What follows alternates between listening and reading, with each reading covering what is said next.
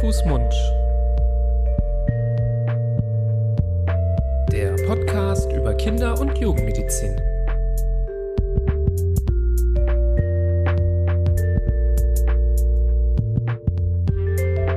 So, ihr Lieben, hallo und herzlich willkommen zu einer neuen Folge von Hand, Fuß, Mund, eurem Podcast über Kinder- und Jugendmedizin. Heute wieder mit einer Spezialfolge aus der Kompaktreihe. Heute werden wir wieder ein Thema kurz und bündig für euch beleuchten. Florian und ich sind beide hier. Hallo, lieber Florian. Hallo, Nibras.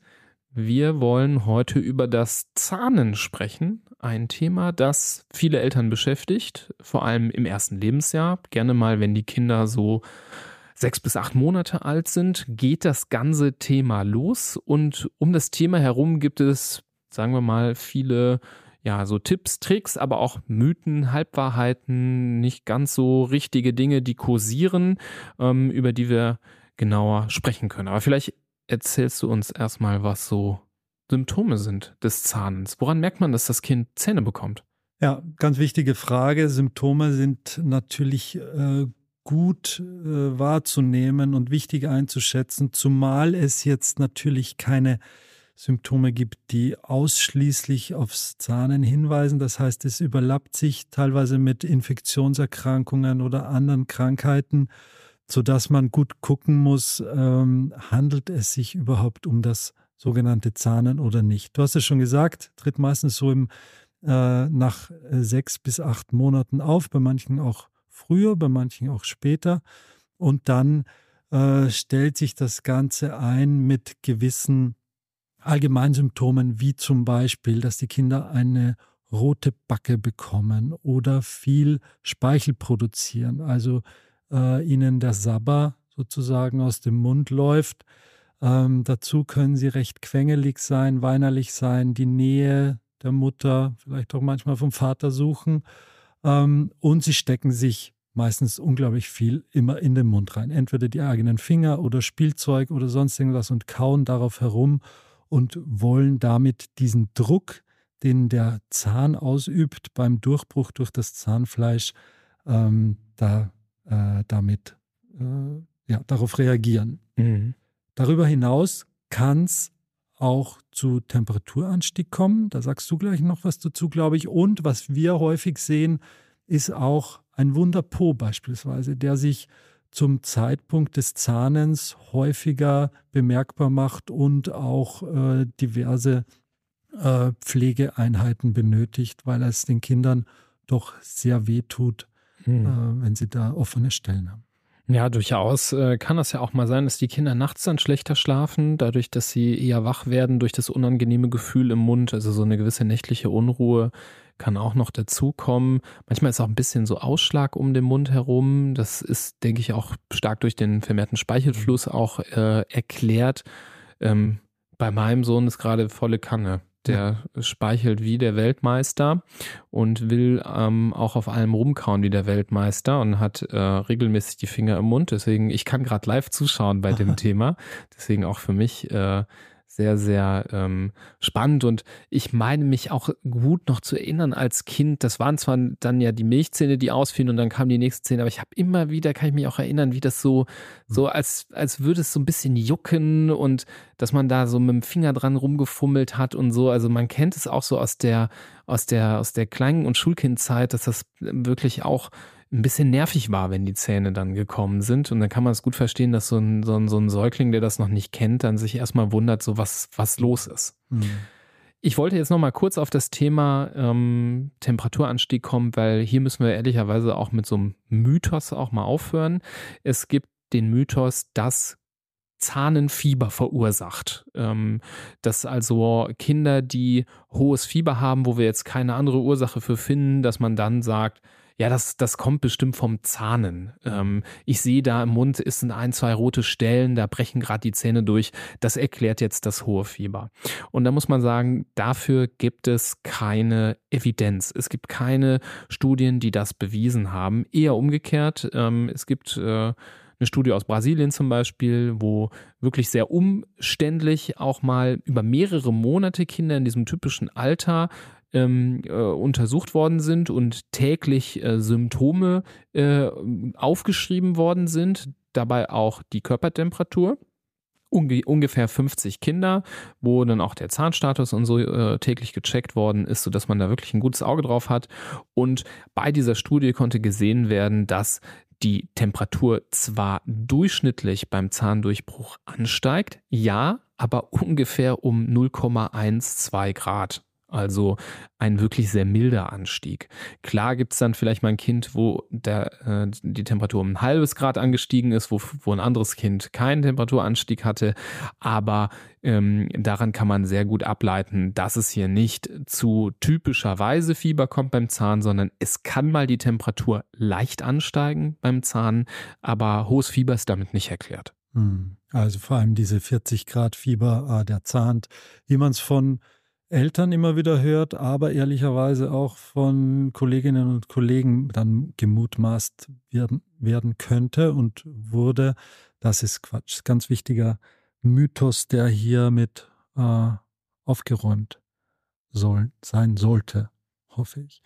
Ähm, was hat das zur Folge, wenn das Kind zahnt und den ersten Zahn bekommt? Ganz einfach, der Zahn muss gepflegt werden und geputzt werden. Also ab dem Moment, wo das Kind den ersten Zahn hat, muss dieser auch geputzt werden, am besten mit einer weichen Kinderzahnbürste.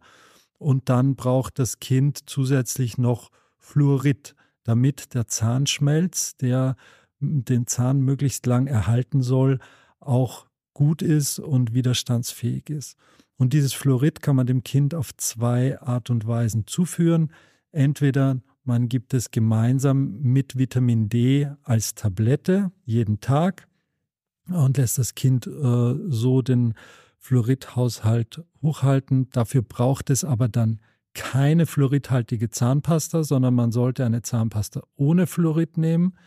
Die Variante 2 ist, ich gebe dem Kind keine fluoridhaltigen Tabletten, sondern nur Vitamin D als Tablette und dafür bekommt das Kind aber eine altersgerechte Zahnpasta, die Fluorid enthält und das täglich und das allerdings nur in einer Reiskorngröße. Das ist ganz wichtig.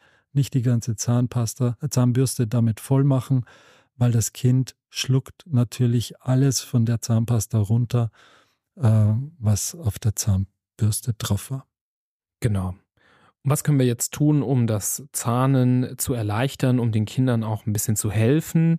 Ähm, direkt vorweg, bitte nicht reflektorisch einfach zu irgendwelchen Schmerzsalben greifen. Ähm, ich weiß, die sind beliebt und die gibt es und in Einzelfällen, einzelnen Situationen wenn mal eine ganz furchtbare Nacht ist in so einer Belastungsspitze, kann man sicherlich sowas mal benutzen. Es gibt ja diese Gels, die man im Mund auftragen kann, in der Regel so eine erbsengroße Portion, zwei bis dreimal am Tag, die dann auch zusätzlich zu Kamille dann aber auch ein Betäubungsmittel enthält und dadurch die Beschwerden lindern kann. Aber ein Kind zahnt ja, wie gesagt, nicht zwei, drei Stunden mal an einem Nachmittag, ähm, sondern das ist ja ein Prozess, der längere Zeit anhält. Und ähm, aus äh, unserer Sicht ist es dann nicht zu empfehlen, einfach die ganze Zeit äh, Betäubungsmittel in den Mund zu schmieren.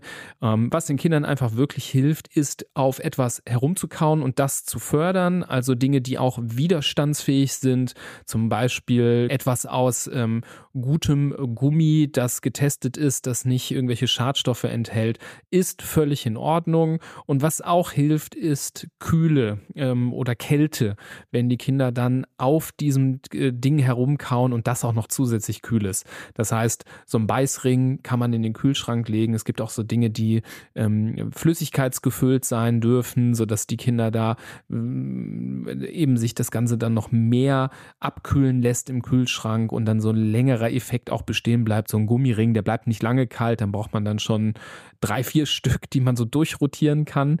Aber ich finde, dass ich auch bei meinem äh, Sohn, dass das dem äh, gut tut. Der äh, das Gefühl, der empfindet das immer als sehr angenehm, wenn er von mir so einen äh, kühlschrankfrischen äh, Beißring bekommt. Mhm. Ähm, dann entspannt er sich immer dadurch mhm. sehr, sehr gut.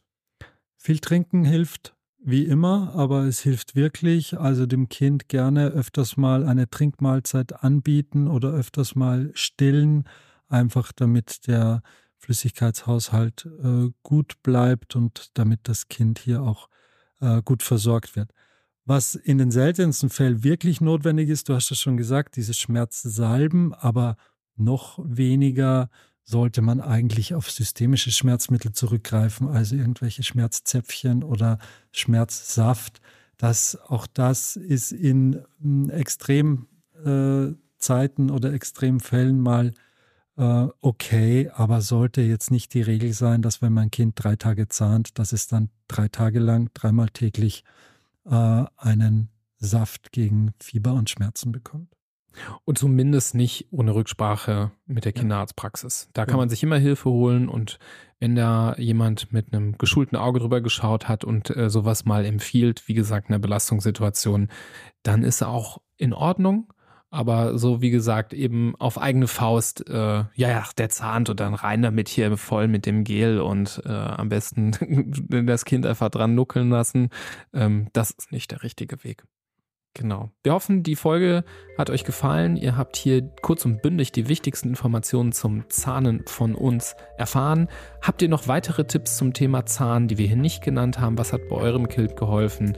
Schreibt es uns äh, gerne per Mail ähm, an info.handfußmund.de. Wir freuen uns über Feedback.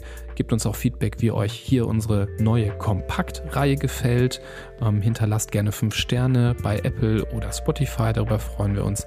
Und ja, wir wünschen euch alles Gute, frohes Zahnen und wir hören uns bei der nächsten Folge. Bis dahin. Tschüss. Tschüss.